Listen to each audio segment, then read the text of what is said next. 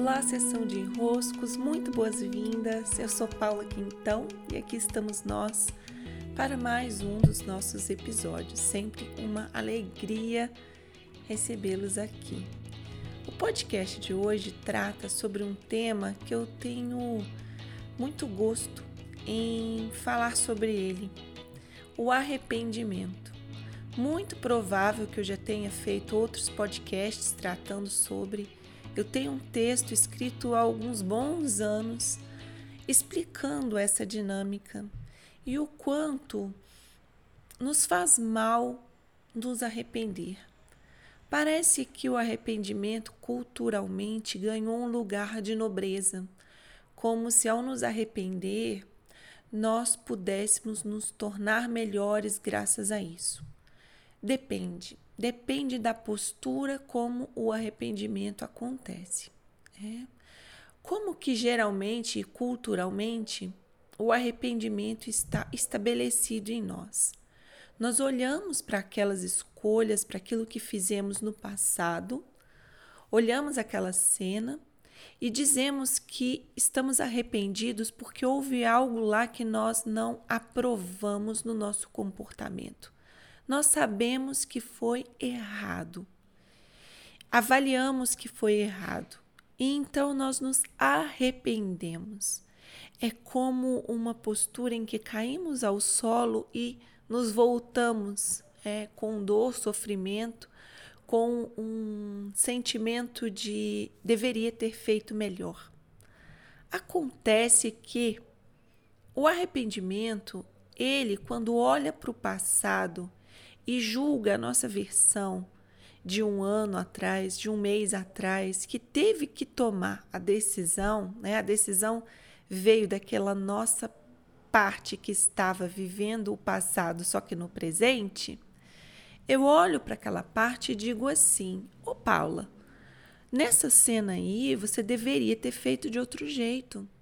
Eu estou arrependida de ter feito essa escolha. Quando nós nos arrependemos, o que estamos dizendo é que essa versão do passado não soube escolher, não soube escolher o melhor caminho, não soube tomar a melhor decisão. Acontece que é muito injusto, é extremamente injusto, porque a sua versão de hoje, a que está no presente, olhando para trás e se arrependendo, ela já caminhou para além daquele contexto em que a sua versão do passado, que estava no seu presente, tinha que fazer uma escolha.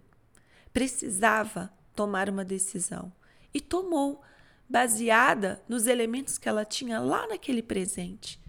Mas é muito injusto você estar hoje aqui já caminhou, já viu o que tem depois da curva, as cenas já avançaram, você olha para o passado e fala: arrependi, deveria ter feito outra escolha, deveria ter ido por outro caminho, deveria ter feito outra coisa.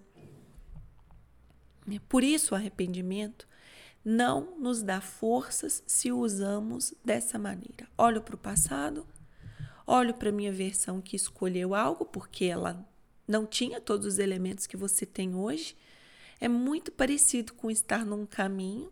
Você não sabe, né, se vai para um lado ou para o outro, ou não vê o que tem depois da curva. Tem que avançar, porque também não tem opção de ficar lá parada. Avança, escolhe um caminho, aí sim você descobre o que tem depois da curva. É muito fácil depois da curva de ver o que tem depois, olhar para trás e falar: ah, escolheu errado. Pelo amor de Deus. Isso é extremamente cruel com a tua versão de antes que precisava escolher. Então, como nós podemos tomar força? Não gosto nem da expressão arrepender, mas como podemos tomar força a partir das escolhas do passado? Aprendendo com elas tomando lições, compreendendo o que nos fez fazer uma escolha, quais elementos eu considerei, não como um arrependimento que julga o passado, mas um aprendizado que consegue pegar do passado as experiências vividas, as escolhas feitas, e compreender um pouco mais sobre por que escolhemos, por que fomos para aquele lado, por que aquelas decisões. Isso nos auxilia para os próximos passos, a compreensão de nós mesmos. Agora, olhar para o passado e ficar nos julgando não nos auxilia em nada nos próximos passos. É só um olhar apegado ao passado.